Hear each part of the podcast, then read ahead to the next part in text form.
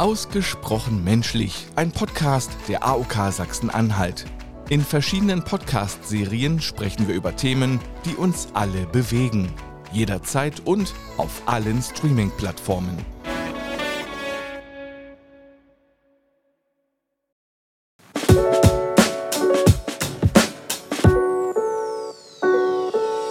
Wir müssen mal reden.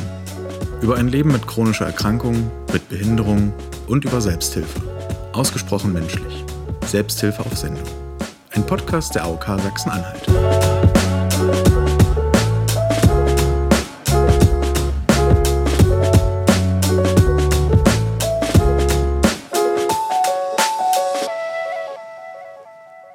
Damit herzlich willkommen zur dritten Episode Ausgesprochen menschlich Selbsthilfe auf Sendung. Mein Name ist Robert Grützke und in jeder Episode stelle ich euch eine Selbsthilfegruppe vor. Rede mit meinen Gästen über Selbsthilfe, Selbsthilfearbeit, persönliche Erfahrungen und alles, was sich sonst noch so ergibt.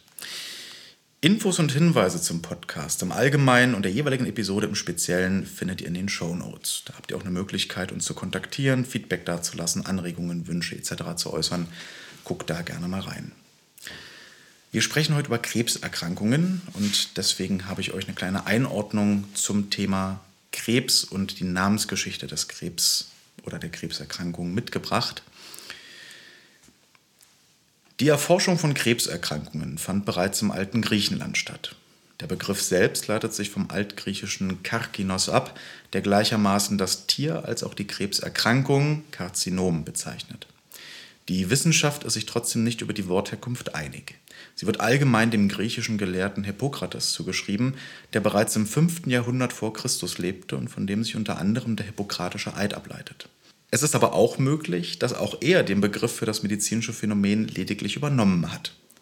Im 2. Jahrhundert nach Christus nutzte der griechische Arzt Galenos den Begriff konkret für Krebswucherungen und deren eigenwillige Form inklusive abgehender verhärteter Adern sind wohl auch der Grund für die Namensgebung, weil sie die damaligen Gelehrten wohl an das gleichnamige Meereslebewesen erinnerten.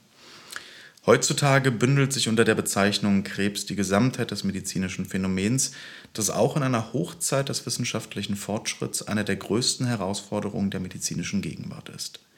Allein in Deutschland wird, Stand 2021, jedes Jahr durchschnittlich bei einer halben Million Menschen in Deutschland eine Krebserkrankung neu festgestellt, davon bei rund 230.000 Frauen.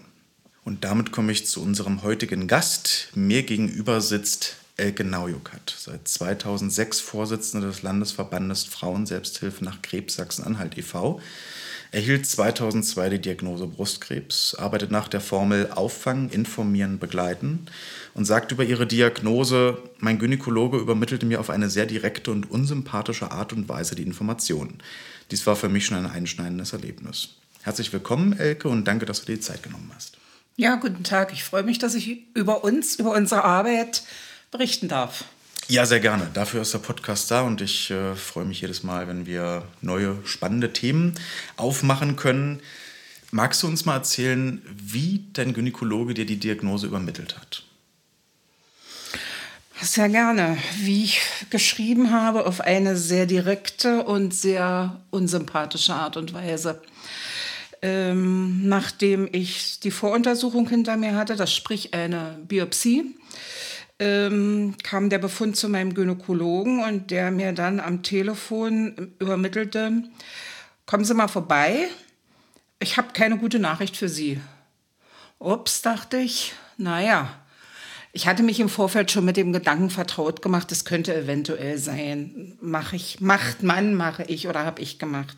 Ich bin dann zum, zum Termin, zum Gespräch zu meinem Gynäkologen und noch bevor ich mich hinsetzen konnte, sagte er zu mir, na Frau Neujöckert, ähm, es sieht nicht so gut aus, machen Sie sich mal mit dem Wort Brustkrebs vertraut. Da musste ich mich erst mal hinsetzen. Und äh, nun bin ich kein Mensch, den gleich mal so irgendeine Info die Füße weghaut, aber das war dann schon für mich eine Sache, wo ich gedacht habe, ups, wie kann ein Arzt einer Frau so auf so eine Art und Weise eine Diagnose an den Kopf knallen, mit der sie vorher gar nicht gerechnet hat, sich auch nicht gewünscht hat, dass man so eine Diagnose bekommt. Und äh, ich war dann erstmal sprachlos, was selten vorkommt. Und er hat mir dann äh, sehr direkt ähm, wiederum gesagt, ähm, ich müsste, ähm, meine linke Brust müsste amputiert werden und äh, ich bräuchte eine Chemo und eine Bestrahlung. Nun kann man sich vorstellen, dass Menschen, die sich noch nie mit Krebs beschäftigt hatten, nur vom Hören, Sagen, vom Lesen wissen, dass es diese Erkrankung gibt, ähm, so eine Information bekommen, dass da eine Welt zusammenbricht. Also bei mir war momentan oder in der Situation tatsächlich auch absolute Stille. Es ging mir so viel durch den Kopf. Krebs verbindet man mit Tod. Ich habe gedacht, werde ich meine Tochter aufwachsen sehen? Werde ich meinen Freundeskreis jemals wiedersehen? Also es brach da bei mir im, im Kopf was zusammen. Ich musste mich sammeln und bin dann wieder tatsächlich zu meiner alten Form zurückgekehrt, nämlich zur direkten Gegenfrage und habe ihm ähm, hab ihn dann verschiedene Fragen gestellt, ähm, wieso er mir das so sagt. Ich hätte von einem Mediziner etwas anderes, etwas mehr Feinfühligkeit erwartet, mehr mehr Sensibilität erwartet, musste dann aber im Nachhinein in meiner Tätigkeit, als ich dann in die Selbsthilfe kam, lernen, dass das Mediziner gar nicht so gut können, sensibel eine Diagnose Menschen zu überbringen. Und das war für mich schon damals, dieses, dieses einschneidende Erlebnis war für mich schon damals, noch bevor ich dann meine, meine Operation, meine Therapien hatte, war für mich schon damals der Grund oder mit ein Grund zu sagen, also so wie der Arzt mit mir umgegangen ist, wie er mir diese Diagnose vermittelt hat, möchte ich nicht, dass es anderen Frauen auch so geht. Hast du den Gynäkologen gewechselt? Ja. Also ich ähm, bin von ihm nach, nach, also ich bin dann nicht in die Klinik gegangen, die er mir empfohlen hat, ähm, ich habe mir selber eine, eine Klinik äh, zur Behandlung gesucht. Das muss man wollen. Ich bin nach Berlin in eine Spezialklinik gegangen, wo nur Krebspatienten sind. Wie gesagt, das muss man wollen. Da muss man auch ähm, gefestigt sein, ne, um dahin zu gehen. Und da die Behandlung dort und die Aufnahme und das Gespräch mit den Ärzten war so, wie ich mir es von jedem Mediziner und von jedem Gynäkologen wünsche. Einfühlsam, ähm, sensibel äh, und, und auch auf den jeweiligen Patienten eingehend. Ne? Und als ich meine Therapien zu Ende hatte, wie gesagt, ich äh, bin leider an der linken Brust, also die ist amputiert worden, äh, hatte eine Chemotherapie, hatte Bestrahlung äh, hatte einen sehr aggressiven Tumor, äh, einen hormonunabhängigen, also brauchte auch auf der einen Seite Gott sei Dank keine Hormone nehmen, die man sonst eigentlich, nicht eigentlich, sondern nimmt, wenn man einen hormonabhängigen Tumor hat. Ich hatte dann immer die, hm, den Gedanken, das ist ein aggressiver Tumor, der kann immer wiederkommen, aber Gott sei Dank ist er nicht wiedergekommen, wobei man ja nie, nie sagen soll. Ja, und als ich meine Therapien alle zu Ende hatte, bin ich dann mit einem, mit dem Abschlussbericht zu ihm gegangen und habe mich von ihm verabschiedet. Ich habe in der Zeit, als ich in der Klinik lag, ähm, auch mich mit betroffenen Frauen unterhalten und habe auch gemerkt, ähm, äh, jetzt kommt der Sprung zur Selbsthilfe, habe auch gemerkt, wenn man sich untereinander miteinander unterhält, wenn man sich gegen, wenn man gegenseitig Erfahrungen vermittelt, die man ja nur als Betroffener hat. Die hat ja kein Arzt. Der Arzt kann mir sagen, wie die Diagnose aussieht und was ich medizinisch machen soll und dass ich eventuell hoffentlich zum Psychoonkologen gehen kann, wenn es dann mal einen gibt. Ne? Ähm, aber die eigene Erfahrung vermitteln, wie es einem geht nach einer OP, nach, nach der Diagnose schon, nach der OP, nach, der Thera nach den Therapien, das kann ich als Betroffener tatsächlich nur selber einer Betroffenen vermitteln. Und die Zeit in der Klinik in Berlin hat mir hat mich erneut bestärkt zu sagen, du kannst anderen Betroffenen helfen. Du kannst versuchen, ihnen zu helfen. Du kannst versuchen, ihnen nicht die Krankheit zu nehmen, aber du kannst ihnen versuchen, Ängste vor der Therapie, vor der OP, äh, wie sie mit der Diagnose umgehen sollen, diese Ängste kann man versuchen zu nehmen. Äh, du hast eben selbst schon den Sprung zur Selbsthilfearbeit gemacht, Elke, und hast mir damit eine ganz nette moderative Brücke gebaut. Wir stellen ja in dem Podcast vor allem Selbsthilfegruppen vor, über die Personen, die diese Gruppen äh, anleiten oder organisieren etc. Magst du uns mal in deinen eigenen Worten den Landesverband Sachsen-Anhalt für Frauenselbsthilfe nach Krebs e.V. vorstellen? Äh, gerne, aber zunächst möchte ich dich kurz korrigieren. Äh, seit gut zweieinhalb Jahren sind wir der Landes oder heißen wir nicht Frauenselbsthilfe nach Krebs, sondern wir heißen jetzt Frauenselbsthilfe Krebs hat einfach die Ursache, unser Bundesverband, wir haben ja einen Bundesverband, der ähm, über 40 Jahre ähm, existiert. Unser Landesverband existiert dieses Jahr 30 Jahre. Die Frauen, die damals den, die Selbsthilfe gegründet haben, Frauenselbsthilfe nach Krebs, für deren war es wichtig, nach der Diagnose, nach der OP, nach der Behandlung ein ein, äh, ein, ein, eine Zusammenkunft zu finden oder Gruppen zu finden, wo sie sich austauschen konnten. Ähm, da hieß es tatsächlich nach Krebs. Da war man der Auffassung, wir haben den Krebs überwunden. Ist ja auch so, nach fünf Jahren sagt ja, spricht ja die Medizin, zumindest bei Brustkrebs, ist man gesund. Äh, wobei die Erfahrungen ganz andere sind. Ähm, hat sich aber in der Zwischenzeit definitiv geändert, weil ähm, wir haben Frauen, die mittlerweile auch mit Krebs gut leben können. Metastasierte Frauen. Metas es gibt auch Männer mit Brustkrebs in der Zwischenzeit, sehr, sehr selten, aber es gibt sie. Ähm, die leben mit Krebs, weil die Medikamente und die, die, die Diagnostik und auch ähm, die Medizin so weit fortgeschritten ist, Gott sei Dank, dass man mit dieser Erkrankung leben kann. Und deswegen haben wir gesagt, als Bundesverband, nicht mehr nach Krebs, sondern auch Frauen Selbsthilfe Krebs. Bezieht, bezieht alle ein, nach und mit Krebs.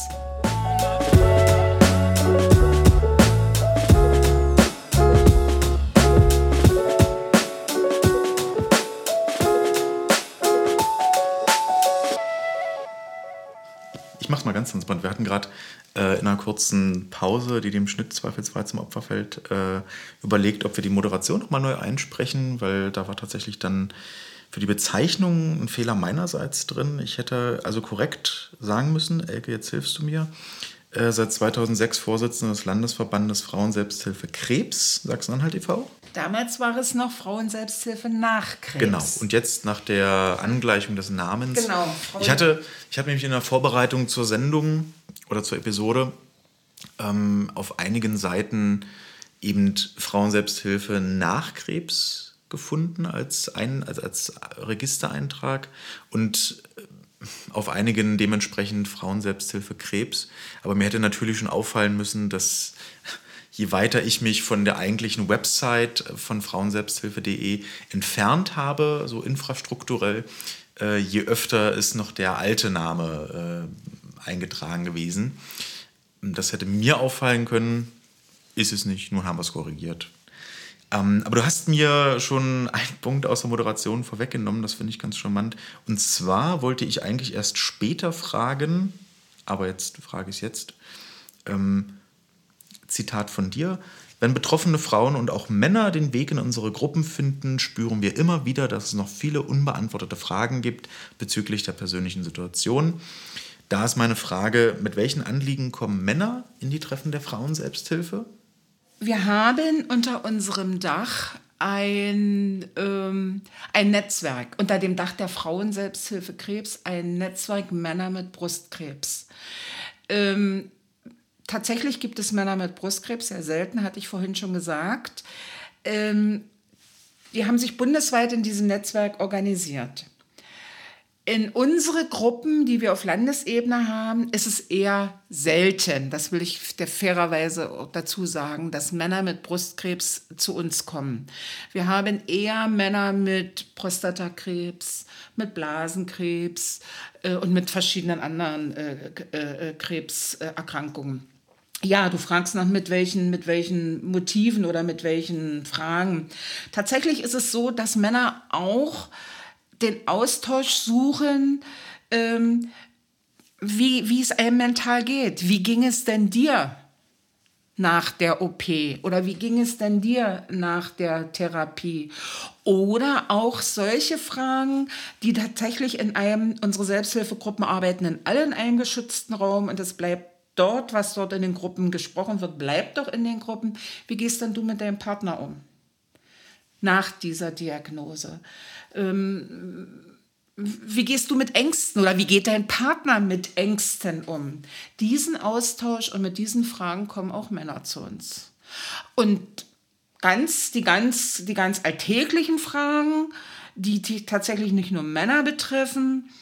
Ähm, wir merken ja, dass ähm, ja, aufgrund der Ökonomisierung des Gesundheitswesens die Liegezeiten von erkrankten, von krebserkrankten Menschen immer kürzer werden. Was auf der einen Seite gut ist, weil die Operationsmethoden haben sich geändert, äh, die Therapien haben sich geändert. Aber in der Zeit, wo der Mensch im Krankenhaus ist, sieht er sehr oft keine Psychoonkologen, keine Sozialarbeiterin, wenn es um die Erstellung eines oder um die Beantragung eines ähm, Schwerbehindertenausweis geht. Und mit diesen oder manchmal auch Antragstellung eines Rentenantrages. Mit diesen Fragen kommen dann Menschen zu uns in unsere Gruppen und dafür sind wir dann da, um ihnen Hilfe und Unterstützung zu geben. Und das betrifft sowohl Männer als auch Frauen. An der Stelle nochmal ein Service-Hinweis für unsere Hörerinnen und Hörer. Ähm, ihr findet solche Begrifflichkeiten wie Psychoonkologie nochmal kurz aufgeschlüsselt in den Show Notes. Da findet ihr auch äh, Links äh, zu Artikeln, die den Begriff nochmal näher eingrenzen. Jetzt gerade für die Episode, äh, der Begriff ist schon einmal öfter gefallen. Kannst du uns oder magst du uns vielleicht mal mit eigenen Worten so wenigstens kurz skizzieren, was macht die Psychoonkologie aus? Man kann sich anhand des Namens natürlich ein bisschen zusammenreimen, aber da hast du bestimmt noch mal ein, zwei Einblicke mehr. Erstmal muss ich sagen, dass ich mir mehr Psychoonkologen wünschen würde, ähm, die beratend sowohl in Sachsen-Anhalt als auch bundesweit tätig werden. Man stellt sich vor, oder wir stellen uns vor, eine Patientin kommt aus dem Krankenhaus und ähm, kann nicht zu Hause über ihre Erkrankung reden, weiß nicht, wie sie, wie sie mit ihrer Familie, mit ihrem Freundeskreis umgehen kann, muss auch umgehen muss, weiß nicht, wie sie mit ihrem Kind oder mit ihren Kindern umgehen kann oder auch umgehen muss. Ähm, und dann sind die Psychoonkologen da. Und die kennt sich eben auch mit der Erkrankung aus und kennt sich auch mit dem Ergebnis der Therapien aus und kennt sich mit dem Ergebnis der OPen aus. Ähm, und das macht den Unterschied aus. Und ähm, an der Stelle möchte ich aber auch es nicht so stehen lassen, dass wir gar keine psychoonkologische Betreuung in Sachsen-Anhalt haben. Wir arbeiten als Landesverband sehr gut mit der Sachsen-Anhaltischen Krebsgesellschaft zusammen. Und dort gibt es sehr wohl gute Psychoonkologen. Und die Sachsen-Anhaltische Krebsgesellschaft hat ein großes landesweites Netz von Beratungsstellen. Konkret hier in unserer Region ist es in Dessau, die unlängst aufgemacht hat, eine Beratungsstelle. Und da schicken wir als Landesverband konkret in diese Beratungsstellen Patient, betroffene, betroffene Menschen hin, die mich anfragen oder die uns als Landesverband anfragen.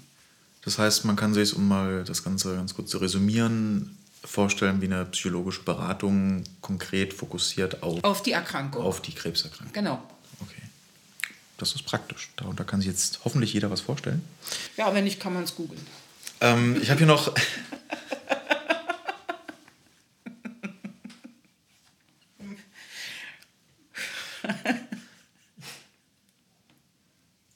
Eine Antwort, die man heutzutage viel zu oft geben könnte. Erklär mir doch mal. Google es doch einfach. Ähm, ich habe hier noch einen Punkt, der ist jetzt ein, der ist ein bisschen eingeschoben, aber ich, ich äh, magst du mir mal bitte einen Tag in deiner Selbsthilfearbeit skizzieren, damit man sich als Hörerin, als Hörer äh, mal vorstellen kann, wie deine Arbeit aussieht. Oh ja, ein Tag in meiner Selbsthilfe. Also ich könnte ja eine ganze Woche berichten aus meiner Selbsthilfetätigkeit. Ähm, da würde ich gern unterscheiden wollen zwischen der Arbeit im Landesvorstand und ich konkret als Gruppenleitungsmitglied unserer Selbsthilfegruppe hier vor Ort, konkret in Jessen. Fangen wir mit der Arbeit im Landesvorstand an. Also wie gesagt, ich bin seit 2006 Landesvorsitzende des Landesverbandes.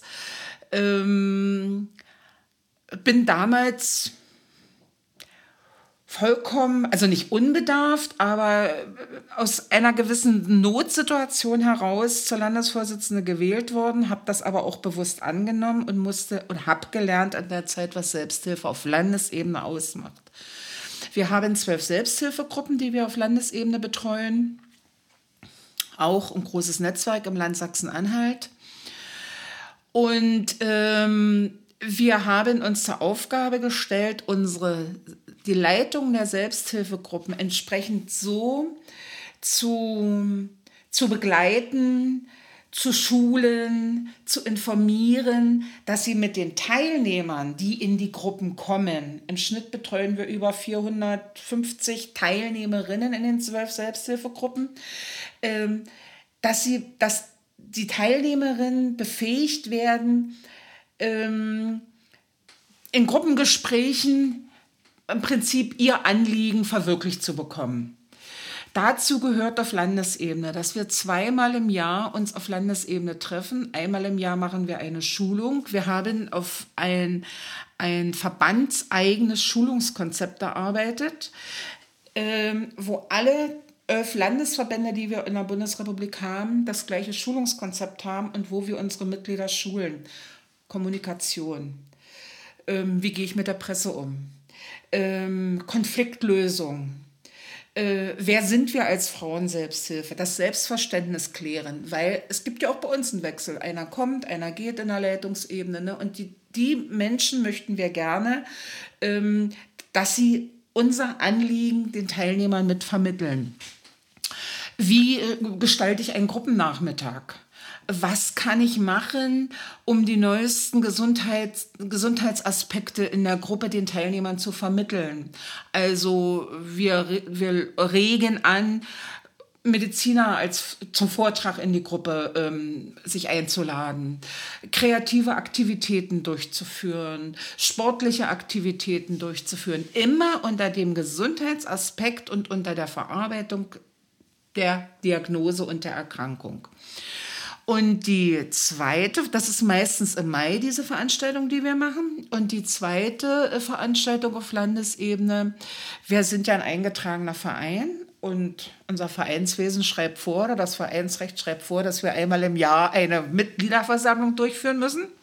Wollen wir auch, um auch auf dieser Mitgliederversammlung als Vorstand unseren Mitgliedern Rechenschaft über unsere geleistete Arbeit ähm, abzulegen. Das ist ähm, Vorschrift und das machen wir auch. Also wir legen da offen, was wir mit den Geldern gemacht haben, die, äh, die wir durch die Deutsche Krebshilfe ähm, bekommen haben, aber auch durch die äh, Krankenkasse, äh, die gesetzlich verpflichtet ist, uns zu fördern.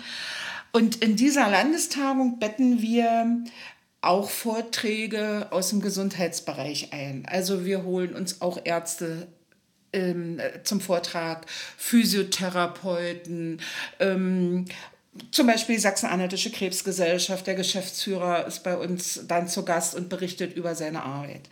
Das ist das, was wir auf Landesebene machen. Und dann ist es natürlich so, bei fünf Landesvorstandsmitgliedern, die im Netz bekannt sind, wenn man uns googelt, äh, findet man unsere Kontakte. Also es vergeht kein Tag, wo ich nicht per Mail oder per Anruf ähm, eine Frage bekomme, ich suche eine Selbsthilfegruppe im Land, wo kann ich mich denn hinwenden? Oder haben Sie mal einen Moment Zeit? Ich habe gehört, äh, Sie sind da und da tätig und könnten mir eine Auskunft geben. Oder mein Arzt hat gesagt, suchen Sie sich eine Selbsthilfegruppe, rufen Sie mal die Landesvorsitzende an. Ja, da vergeht schon manchmal ein, zwei, drei Tage. Ne? Und ähm, ja, und in diesem Jahr ist es nur was Besonderes, ähm, sind ein bisschen mehr Aktivitäten. Wir haben im Oktober unser 30-jähriges Jubiläum. Wir wurden im Mai 2000, äh, 1992 gegründet. Äh, es ist sehr eine lange Zeit, eine gute Zeit, dass es uns gibt. Und das Jubiläum im Oktober möchten wir natürlich auch gebührend äh, begehen. Dazu laden wir uns Gäste ein. Äh, und das erfordert jetzt schon ähm, eine intensive Organisation und eine intensive Vorbereitung. Ecke, wir zeichnen jetzt gerade in Jessen auf. Wir befinden uns hier in Jessen und in Jessen hast du auch den Einstieg in die Selbsthilfe gefunden, in der Regionalgruppe Jessen. Wie unterscheidet sich die Arbeit zwischen Regionalgruppe und Landesgruppe? Das wäre so die erste Frage. Und äh, vielleicht darauf aufbauen, welche Erwartungen haben Menschen an so eine Regionalgruppe? Du hast recht, 2006 habe ich den Weg in die äh, Gruppe gefunden bei uns hier in Jessen. Aus den besagten Gründen, die ich zunächst äh, unseres Interviews erklärt habe. Ähm, ja, unsere Regionalgruppe ist auch schon über 30 Jahre. Wir haben uns noch vor dem Landesverband gegründet. Ähm, haben unser 30-jähriges Jubiläum leider nicht konkret in dem Jahr feiern können vor zwei Jahren. Durch Corona haben das aber im vergangenen Jahr nachgeholt. Wir sind immer so im Schnitt 30 bis 35 Teilnehmer, Teilnehmerinnen, die zu uns kommen. Und wir sind ein Leitungsteam von drei Menschen, von, alle von Krebs betroffen, die, die, die zu uns kommen, aber auch das Leitungsteam. Ja, wie sieht die Arbeit aus? Wir treffen uns einmal im, und zwar jeden zweiten Mittwoch im Monat zum Gruppentreffen. Und wir als Leitungsteam sind sehr darauf bedacht, ein ausgewogenes Verhältnis äh, im Angebot ähm, vorzubereiten und auch durchzuführen zwischen individuellem Austausch der Teilnehmerinnen und das, was wir als Gruppenleitung organisieren. Also zu uns kommen eine Referentin aus der Apotheke, regionale Apotheke. Zu uns kommen eine Physiotherapeutin, die uns erklärt, wie man auch im Sitzen ähm, meditieren kann. Also ganz konkrete Dinge am Beispiel erklärt. Ne?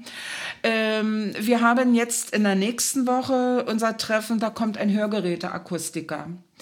Wir haben aber auch solche Themen, ähm, denen man sich ja auch leider öffnen muss. Und ich finde das auch gut, dass auch unsere Teilnehmerinnen da bereit sind, über Bestattung zu reden. Wir holen uns einen örtlichen ähm, Bestatter äh, demnächst in, in uns, zu unserem Gruppentreffen, der uns berichtet, welche Möglichkeiten es gibt, was man alles beachten muss, von, von der Organisation her. Und also die Bandbreite unseres Angebotes ist eine recht große.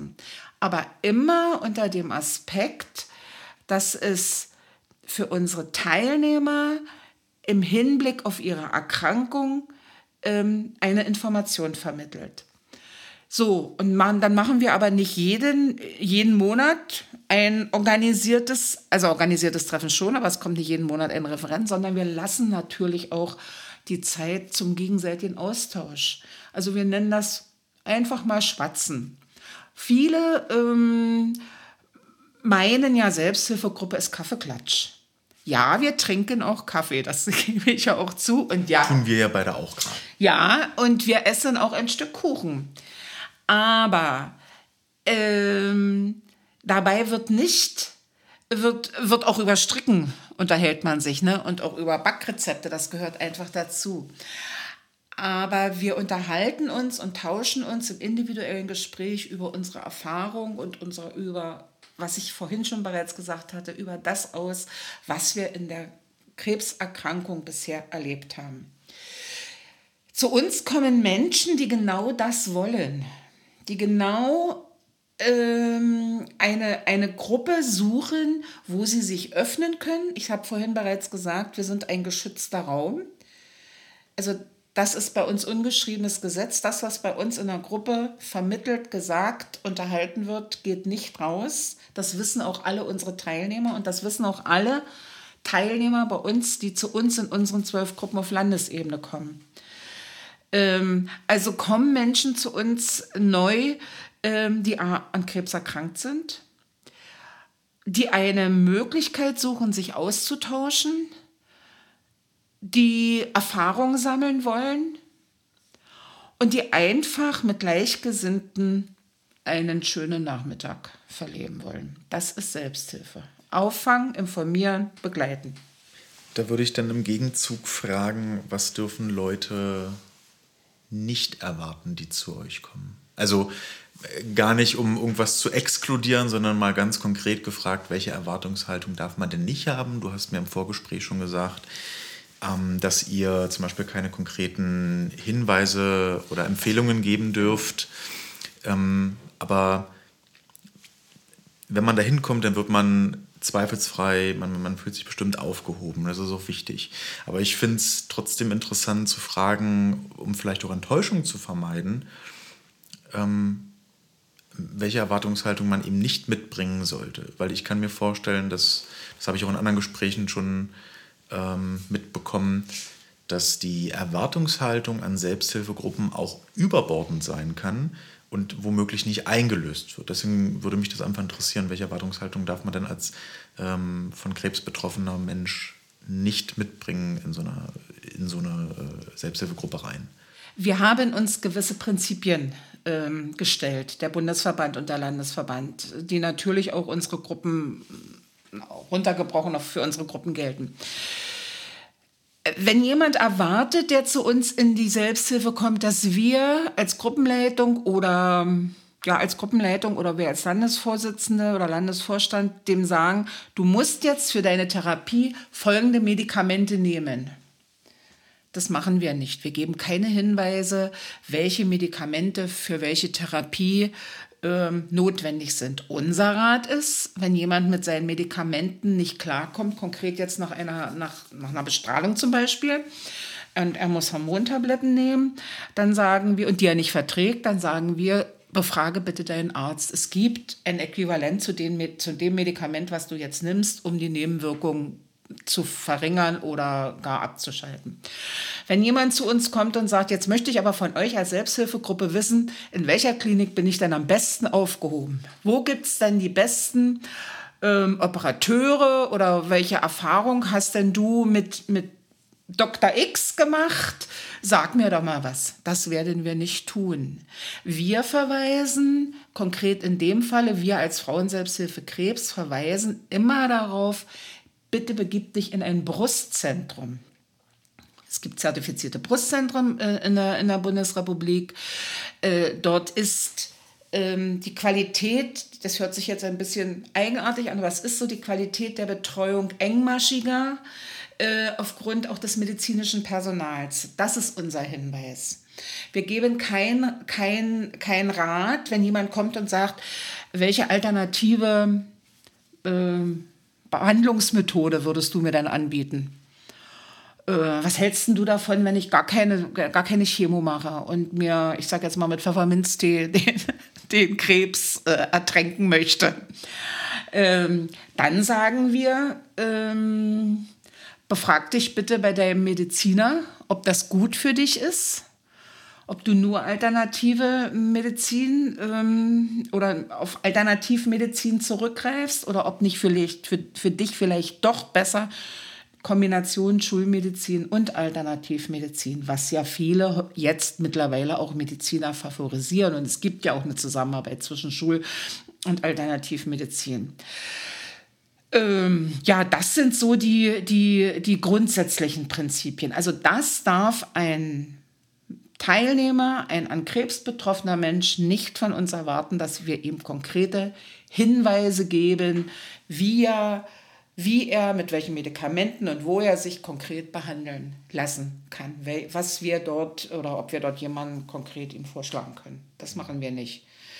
Ähm, ich habe vorhin gesagt, wir leisten Hilfe zur Selbsthilfe. Wenn allerdings jetzt jemand kommt aus dem Krankenhaus und sagt, ich habe überhaupt keine Möglichkeit gehabt, ähm, einen Schwerbehindertenausweis zu beantragen. Wo gehe ich denn dahin? Das ist natürlich selbstverständlich was ganz anderes. Dann sagen wir ihm, wende dich das an, an das entsprechende Amt oder du kannst dir das im Netz ausdrucken und im besten Fall kommst du das nächste Mal zum Gruppentreffen und dann füllen wir den gemeinsam aus. Was auch passiert. Ne? Oder äh, wenn Menschen kommen und sagen, Ähm, ich bin finanziell, was leider Gottes immer mehr zunimmt, ich bin finanziell am Limit, wenn man mal auch Menschen nimmt, die im ALG-2-Bezug sind äh, und eine ganz lange Zeit aufgrund der Erkrankung der Therapien kein, kein, weiteres, kein weiteres Einkommen mehr haben, äh, gibt es einen bestimmten Fonds, den man, wo man dann bei der Deutschen Krebshilfe beantragen kann, eine einmalige finanzielle Zuwendung. Ne? Da helfen wir ihm. Also das ist unser Hilf Hilfsangebot, das konkrete Hilfsangebot. Kommen Angehörige zu euren Treffen? Ja. Was suchen Angehörige bei euch oder wonach suchen sie bei euch? Aus meiner Kenntnis der eigenen Gruppenarbeit und der Arbeit ähm, der, aus der Kenntnis der anderen Gruppen auf Landesebene, aber auch auf Bundesebene. Also sie suchen auch die Möglichkeit, sich auszutauschen. Sie möchten sehen, wo ihr Partner oder die Partnerin in welchem Raum sie a personellen Raum sie sich bewegen und sie fragen auch, sie haben auch ihre Fragen an die Teilnehmer. Äh, wie hast du deinem Partner vermittelt, dass du an Krebs erkrankt bist? Stelle ich mir persönlich unfassbar schwer vor. Ich. Ja, das, das, das, ist, das ist auch schwer. Man muss auch dafür offen sein. Ähm, es ist nicht die Masse, die an Angehörigen mitkommt, das ist wohl wahr ähm, zumindest bei uns im, in, in, in den Gruppen. Es gibt andere Landesverbände, die haben konkret auch Angehörigengruppen. Das haben wir bei uns im Land nicht. Aber selbst in diesen Angehörigengruppen wird dann über, da tauschen sich die Angehörigen über diese Krebserkrankung aus. Und wir können ja keinen zwingen. Wir, können, wir zwingen auch keinen in unsere Gruppe zu kommen. Äh, die, die zu uns kommen, die Angehörigen, der kommt einmal, der kommt zweimal und wenn seine Fragen, ähm, ich sage jetzt mal, ähm, zu Genüge beantwortet sind, dann bleibt er wieder.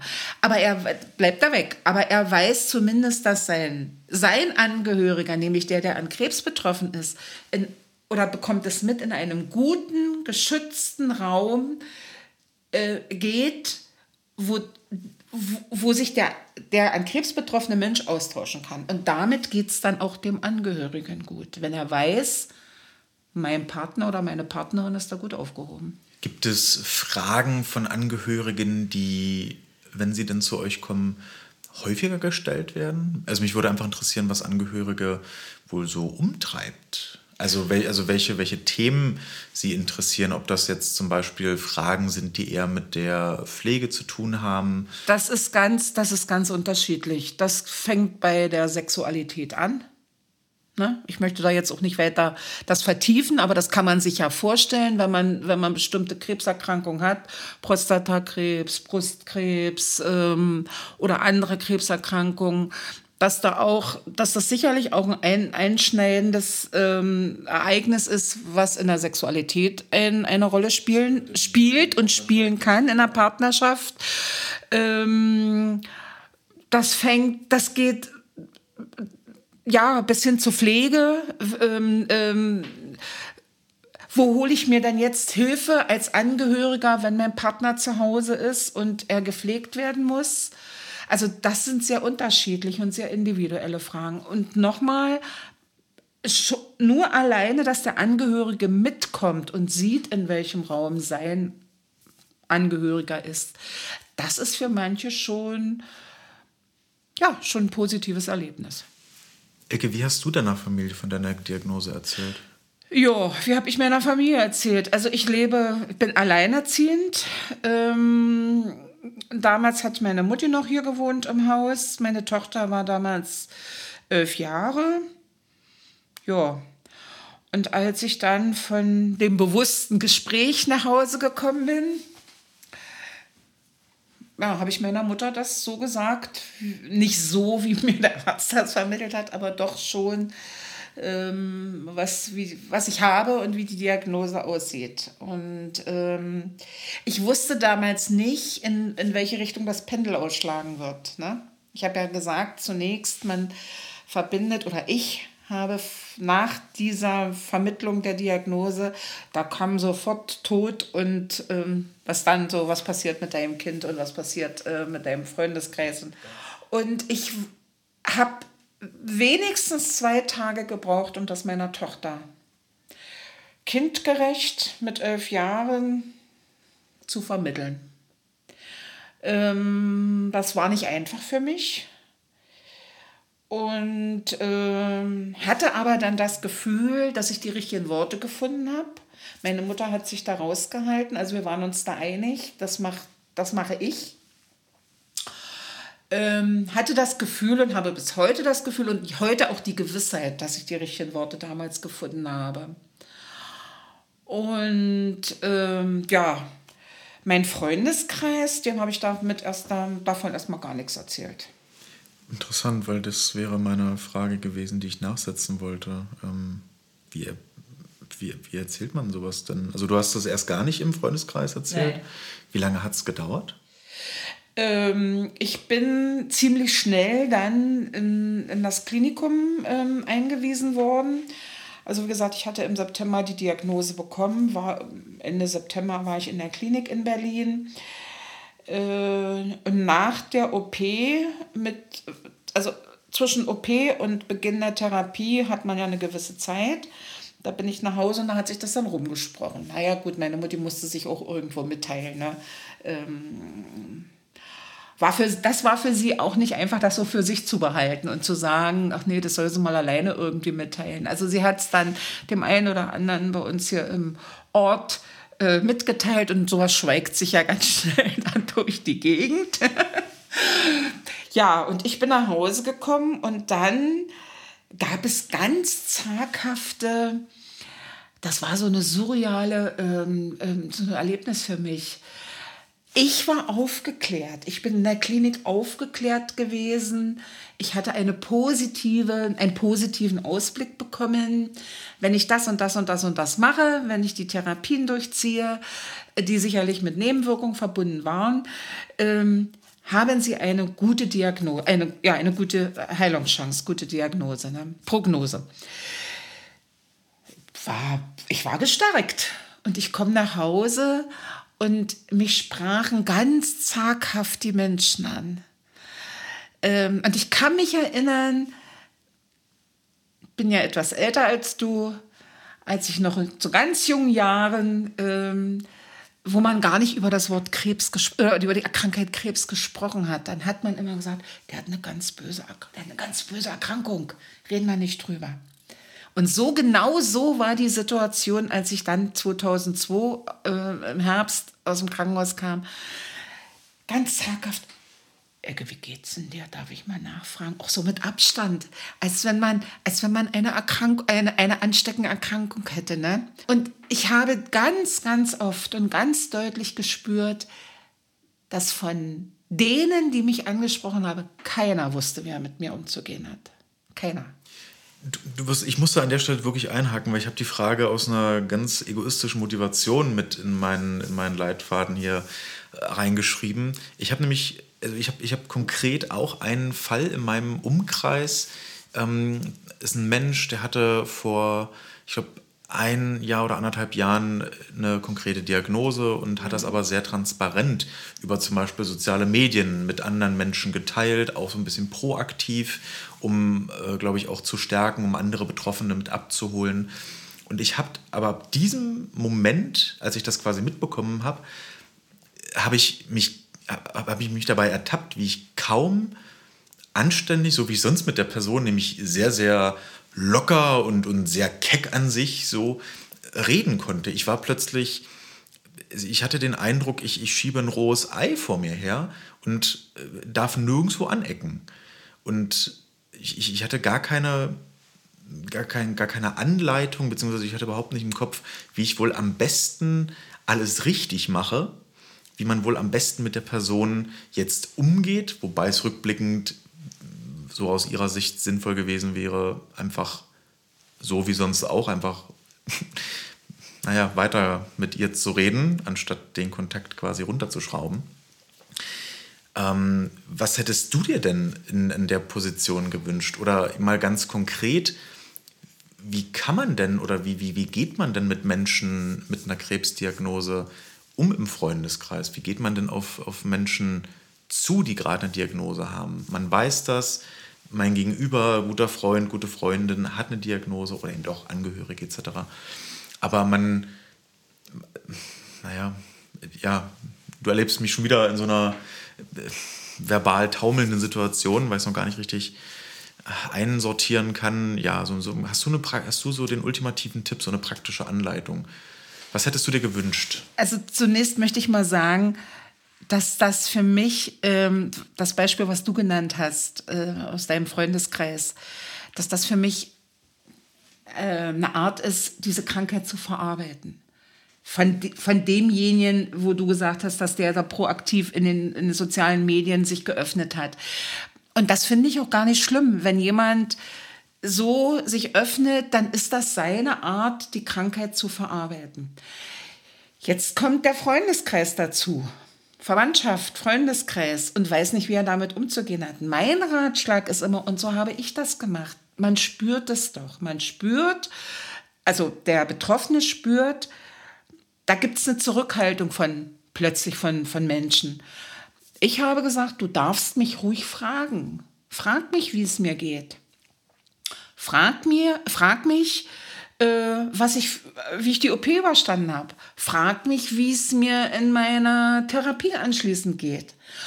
Und dann äh, bricht sich da irgendwas. Nicht irgendwas, sondern da bricht sich, da bricht sich quasi die, die Brücke zwischen, zwischen den beiden. Ne? Ähm, wenn jemand nicht ähm, produktiv zu, zu, zu dem Partner geht, kannst du ruhig auch sagen, darf ich mit dir darüber reden? Möchtest du? Ich möchte mehr von dir wissen. Das, das, das ist ja, also quasi zugehen, äh, aktiv auf denjenigen zugehen. Der Erkrankte sagt ja schon, ich will nicht, ich melde mich bei dir, das sagt er dir. Aber du hast für dich der, der zig Fragezeichen über dem Kopf hat. Wie gehe ich mit meinem Freund um? Wie gehe ich mit meiner Freundin um? Wie gehe ich mit demjenigen um, der jetzt plötzlich in meinem Bekanntenkreis erkrankt ist?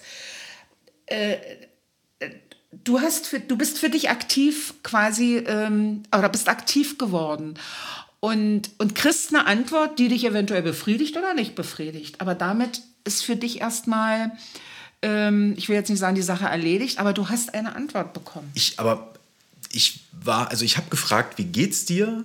In dem vollen Bewusstsein, das sich hinter der Frage eigentlich kaschiert hat.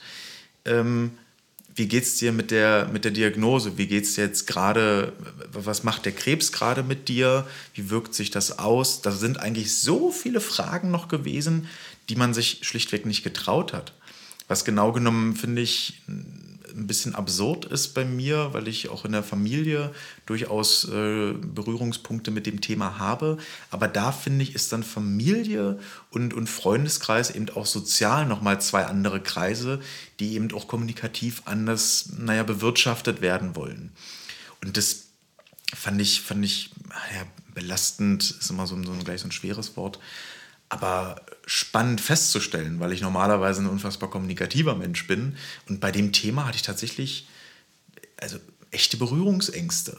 Das ist ja auch schwer. Wer spricht denn?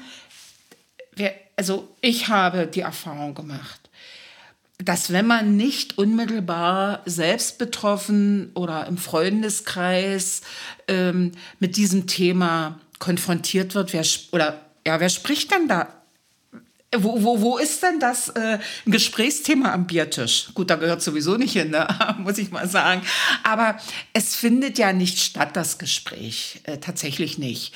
Das kann man gut finden auf der einen Seite. Ähm, ich muss auch sagen, ich find's, möchte auch nicht jeden Tag über meine Erkrankung reden man möchte, glaube ich, auch eben nicht mehr darüber nur definiert werden. Das nur, ist ja so ein genau, anderes. Genau, nur definiert werden. Ich bin auch eine Frau. Ich bin ja nicht nur, habe ja nicht nur Krebs, aber ich bin auch eine Frau und ich bin ein Mensch. Also ich bin nicht nur an Krebs erkrankt. So, das ist ein diese, diese, diese Krebserkrankung ist ein Teil von mir, aber nicht nur. Ne?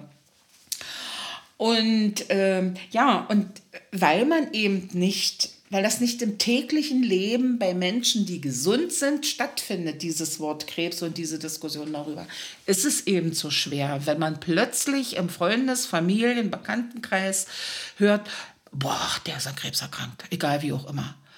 So, ähm, ich habe jetzt in der Zwischenzeit auch die Erfahrung gemacht, dass man das, das auch ein bisschen abgestuft wird. Man weiß, dass Brustkrebserkrankungen zu 90 Prozent heilbar sind.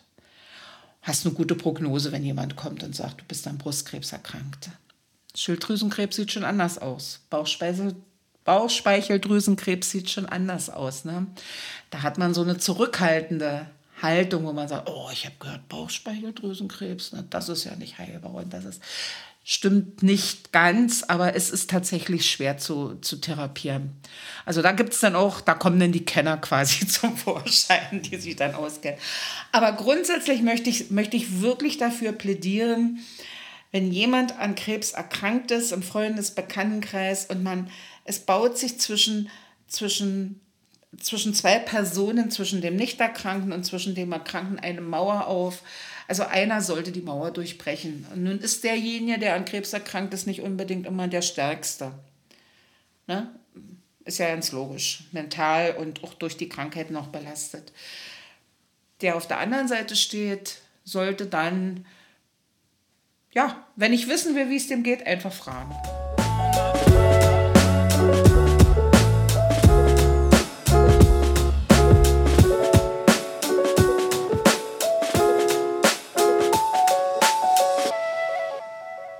Ecke, du hast eben schon das Thema Medien aufgemacht, als das Mikro noch äh, gerade mal nicht lief. Und ich habe nur mal aus Interesse in Vorbereitung auf die Sendung einmal das Wort Brustkrebs in, ich habe eine Google-Suche angeschmissen zu dem Thema. Ich habe mich dafür von meinem Google-Konto ausgeloggt, also abgemeldet damit ich vollkommen ohne Cookies und neutral ähm, eine Suche bemühen kann, die nicht auf mich zugeschnitten ist. Folgende Schlagzeilen. Diagnose per Bluttest dank Biomarkern aus der Muttermilch, schreibt MDR. Erhöhtes Risiko für Brustkrebs durch künstliche Zusatzstoffe, schreibt Bild der Frau. Sonja Kraus zeigt sich nach Brustkrebs Chemotherapie ohne Perücke, schreibt RTL. Brustkrebs, sechs Risikofaktoren haben sie in der Hand, schreibt Focus Online. Krebs. Kardamom ermöglicht pflanzliche Behandlung von Brustkrebs, schreibt Heilpraxisnet. Das sind die ersten sechs, fünf. Die, das sind die ersten fünf Schlagzeilen, die ich gefunden habe, als ich nach Brustkrebs geguckt habe. Ich hatte den Eindruck, dass man mit der Diagnose eigentlich gar nicht danach suchen sollte, äh, weil man ansonsten irgendwo zwischen falscher Hoffnung und Selbstgeißelung oszilliert. Welche Informationsquellen nutzt du, nutzt ihr bei eurer Arbeit? Oder eben auch als Betroffene bei dem Thema. Was empfiehlt ihr vielleicht auch, irgendwas nicht konkret zu suchen? Also man kann sich tatsächlich jetzt zum einen krank googeln, aber wenn ich mir nur versuche vorzustellen, dass ich mit dieser Diagnose diese Diagnose mal google und dann das angezeigt bekomme, das, ich, also das hilft wirklich, glaube ich, das hilft niemandem. Was, was empfiehlt ihr medial? Also da muss ich dir erstmal recht geben, dass durch die modernen Medien äh, es so zugenommen, die Informationsflut so zugenommen hat ähm, und konkret jetzt auf, auf, auf Krebs, auf Brustkrebs bezogen sowieso. Also ich empfehle, wir empfehlen, äh, jeder soll für sich entscheiden, ob er das, diese Informationen für sich äh, brauchbar verwerten kann oder nicht. Ähm, Finde ich manchmal ähm, sehr zweifelhaft. Wir empfehlen doch eher ich sage das jetzt das Wort, seriöse Informationsquellen zu nutzen, wie zum Beispiel die Deutsche Krebshilfe, was ich vorhin schon gesagt habe, gibt es, es ist ein wunderbarer, ähm, eine wunderbare Informationsquelle. Den Krebsinformationsdienst sitzt in Heidelberg und auch mit einer Zweigstelle in Dresden. Kann man Tag und Nacht anrufen, man kann sich dort befragen. Ganz kompetente ähm, Damen und Herren sitzen dort, die einen die Auskunft geben. Ich empfehle ähm, dann auch länderspezifische, die Krebsgesellschaften, zum Beispiel hier in Sachsen-Anhalt, die Sachsen-Anhaltische Krebsgesellschaft anzurufen, äh, sich Informationen einzuholen. Ich empfehle, äh, wenn Menschen diese Diagnose haben, sich mit Medizinern in Verbindung zu setzen. Jeder hat die Möglichkeit, eine Zweitmeinung äh, sich einzuholen. Und da denke ich, kriegt man, äh, und dann natürlich die Selbsthilfe, das muss, das muss ich jetzt noch dazu sagen, ähm, da kriegt man ausgewogene und auch für sich wirklich fundierte und wissenschaftlich fundierte Informationen. Wir verlinken euch in den Show Notes ähm, 1, 2, 3, 4 Portale, bei denen wir denken, dass die geeignet sind, um sich über das Thema zu informieren. Ich möchte ganz kurz noch erwähnen, wir haben auf unserer Bundesverbandsseite www.frauenselbsthilfekrebs.de ein Forum. Ich kann nicht genau sagen, wie viele wie viel Mitglieder jetzt dort in dem Forum sind, aber das ist eins der meisten Foren im Selbsthilfebereich online, wo man sich austauschen kann. Das empfehle ich wirklich. Da, und ich empfehle es deshalb, weil es genau auch ein geschützter Raum ist, weil dort Moderatoren aus unserem Bundesverband die ganze Sache moderieren und auch ein Stück weit überwachen. Und dort kann man sich als Betroffener treffen und kann sich austauschen. Das ist also, also ja, Hilfe zur Selbsthilfe. Jetzt ratet mal, wo wir den verlinken. Vermutlich auch in den Shownotes. Ähm, es hat sich mittlerweile so eingeschliffen, dass wir in Richtung Ende einer Episode den jeweiligen passenden Aktionstag nochmal erwähnen, der zu der Episode passt. Hierfür ist es etwas allgemeiner. Also es gibt unfassbar viele Krebserkrankungen, aber übergeordnet ist es der Weltkrebstag, der jährlich am 4. Februar stattfindet und ausgerichtet wird.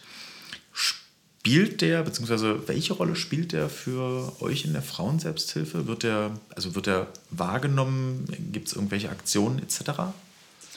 Na, selbstverständlich wird der Selbsthilfe, äh, Selbstwelt Krebstag, oh sorry, äh, bei uns auch wahrgenommen. Und ähm, wir nutzen den Tag, und jetzt möchte ich tatsächlich auch auf die Bundesebene gehen, dass wir auch auf Bundesebene uns positionieren zu bestimmten zum Beispiel auch zu bestimmten politischen Aussagen, denn wir sind ja auch eine Organisation, die sich, die auch politisch quasi als Patientenvertreter ähm, versucht, wirksam zu werden unsere Position zu bestimmten äh, Aktionen äh, oder äh, Dingen äh, auf unsere Homepage bringt, runtergebrochen auf die Gruppenebene, auf Landesebene eher weniger, aber runtergebrochen auf die Gruppenebene gibt es um den Tag herum. Es ist nicht immer möglich, genau an dem Tag zu machen. Entweder Informationsabende zusätzliche über uns oder konkrete Vorträge in den Gruppen. Ähm, oftmals arbeiten auch unsere Selbsthilfegruppen mit den Selbsthilfekontaktstellen im Land zusammen, äh, wo man äh, die auch den Krebsaktionstag äh, nutzen, den Weltkrebsaktionstag mit Ständen, wo wir uns präsentieren, wo wir unsere, über unsere Arbeit ähm, ähm, quasi aufklären. Nun ist es nicht immer möglich, äh, genau wie ich vorhin gesagt habe, an dem Tag was zu machen, weil bestimmte Projekte ja auch eine gewisse Zeit brauchen zum Organisieren. Und da würde ich ganz gerne in dem Zusammenhang. Ja, du hast das im, ja, bitte, du hast im Vorgespräch hast du ja schon ein, zwei ganz spannende Projekte angeteased. Und äh, geh doch gerne darauf ein. Ich habe so zwei Schlagworte noch im Kopf. Einmal Bodypainting, super spannend. Und einmal Schwimmen, hilf mir? Nein, Nein, es hat was auch mit Sport zu tun, aber wir wandern. Ach, Sport, ja. Der Begriff ist für mich manchmal so abstrakt, naja. Ähm, genau, also Wandern und Bodypainting. Erzähl uns was bitte zu den Projekten. Ja, also das sind wirklich zwei ganz spannende Projekte, die wir ähm, im Landesverband äh, organisieren. Ähm, Wandern, 20 Frauen, betroffene Frauen wandern unter dem Motto Grenzen überschreiten bereits in diesem Jahr, im neunten Jahr, äh, durch den Harz. Ähm, Grenzen überschreiten ist unser, ist unser Motto, weil es tatsächlich äh, in den fünf Tagen, die wir wandern, ähm, nicht immer einfach ist. Ähm, seinen Ehrgeiz zu bedienen und zu sagen, ich will jetzt mit durchhalten. Ne? Deswegen Grenzen überschreiten. Wir überschreiten manchmal unsere Leistungsgrenze oder wir gehen bis, unsere, bis an unsere Leistungsgrenze. Wir überschreiten kommunale Grenzen. Und das ist so dieser Begriff, der uns eigentlich ausmacht. Ja, ich sagte, 20 Frauen wandern fünf Tage lang, im Schnitt 15, 20 Kilometer.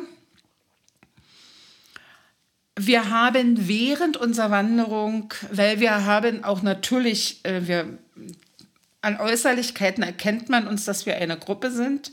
Ähm, das Zeichen der Frauenselbsthilfe oder die Farbe der äh, Frauenselbsthilfe ist grün.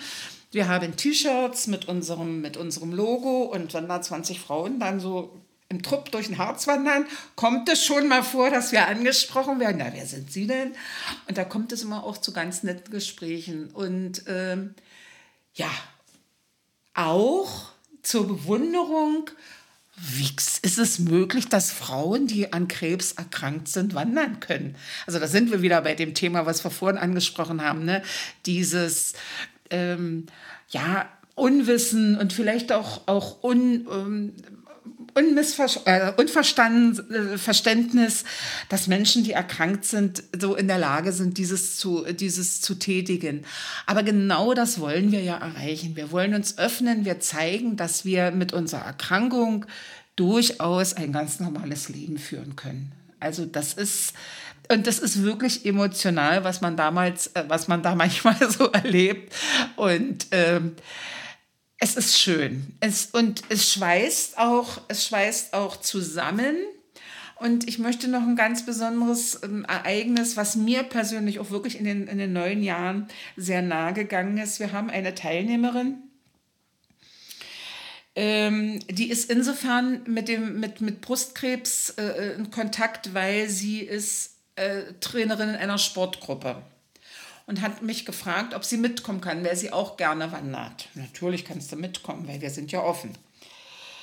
Ähm, und vor zwei Jahren hatte sich ihr Wesen verändert. Oh, jetzt wäre ich ein bisschen nachdenklich. Hatte sich ihr Wesen verändert während unserer Wanderung oder am abendlichen Gespräch? Wir treffen uns ja dann immer abends und werten den Tag aus. Und plötzlich sagte sie, bisher bin ich immer, bisher war ich, war ich nur Gast bei euch und jetzt bin ich eine von euch. Also sie war in der Zwischenzeit an Krebs erkrankt. Ja, ich kriege auch gerade Gänsehaut und merke auch, wie ich gerade wieder emotional werde. Und das war so, wo ich gesagt habe, und ich bin froh, ich bin froh, dass ich bei euch sein darf. Und ich glaube, da muss ich jetzt so gar nichts weiter erläutern. Das, diese, diese, dieses Zitat, diese Aussage. Das kann man einfach mal für sich selbst stehen lassen. Das bleibt für sich stehen. Ja, und ein zweites, also wie gesagt, neun Jahre machen wir das. Wir haben nächstes Jahr das zehnte Jahr. Vielleicht um es einzuordnen, ähm, wir sind ja hoffentlich länger als ein Jahr auf Sendung. Wir zeichnen jetzt 2022 auf, falls jemand die Episode irgendwann mal später nachhört. Und mit nächstem Jahr meinst du 2023, dann habt ihr zehnjähriges. Genau. Danke. Ja, genau. 2023 ähm, ist unser Zehnjähriges und da gibt es auch schon Vorstellungen, wo wir da wie grenzenüberschreitend wandern. Wir wandern nicht nur ähm, um für uns ein gemeinsames Erlebnis zu haben, sondern wir haben gesagt, wir wollen auch anderen Menschen zeigen, dass man mit der Erkrankung sich durchaus zeigen kann und durchaus leben kann. Und es entstand ähm, eine Fotowanderausstellung mit großen Bildern, mit Aussagen, Zitaten von verschiedenen Frauen, die sie während der Wanderung getätigt haben, auch emotional ähm, ähm, sich geäußert haben. Und diese Fotowanderausstellung geht durch Kliniken in Sachsen-Anhalt. Und momentan hängt sie in Magdeburg in einer Klinik und wird demnächst nach Quedlinburg ins Brustzentrum gehen. Also damit, da sehen im öffentlichen Bereich, wo Patienten hinkommen können, die können uns sehen. Und auf ein zweites Projekt möchte ich gerne noch aufmerksam machen.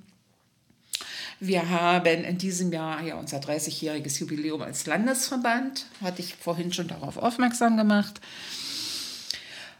Und ähm, ich habe eine, ich habe immer so Visionen, wo ich sage, ähm, ja, leben und zeigen, dass wir leben als Betroffene.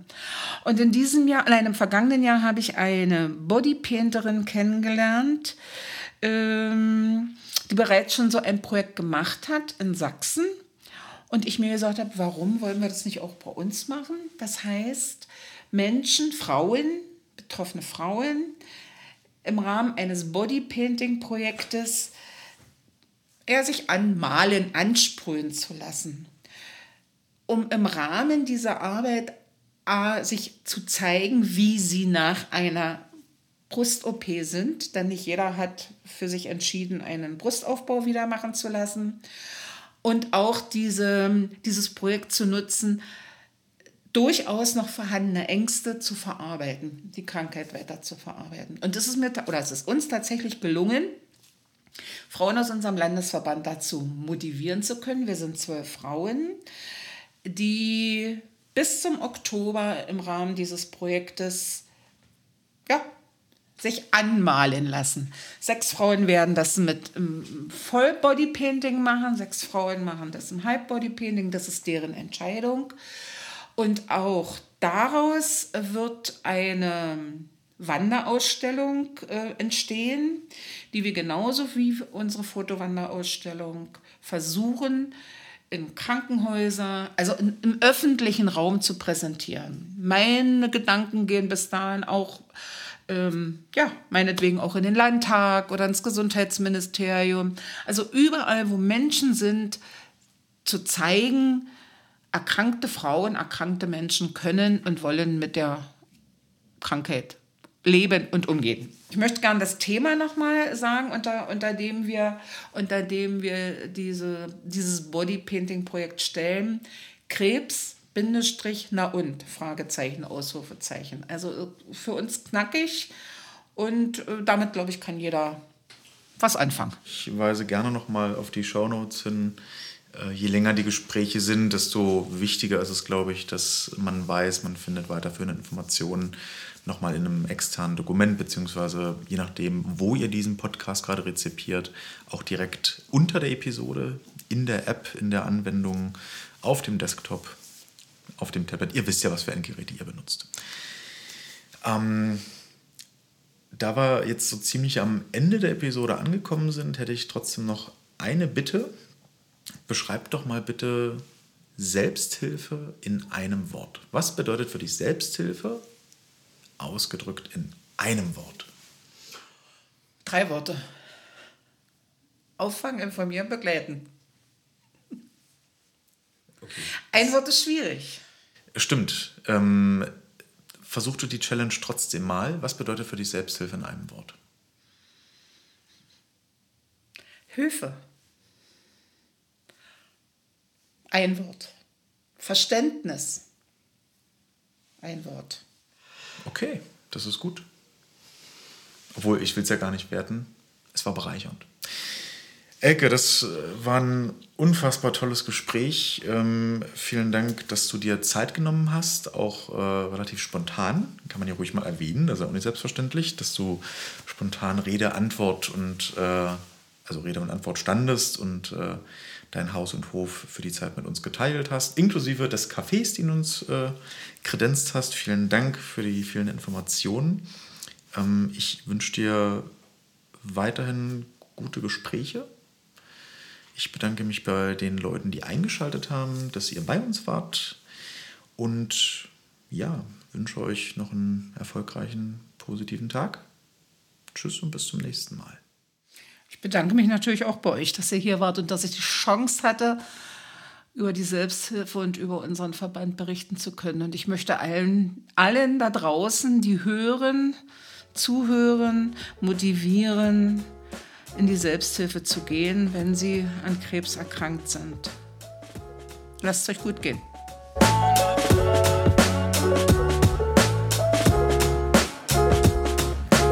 Ausgesprochen menschlich, Selbsthilfe auf Sendung. Ist ein Podcast der AOK Sachsen-Anhalt. Redaktion und Moderation übernehme ich, Robert Grützke.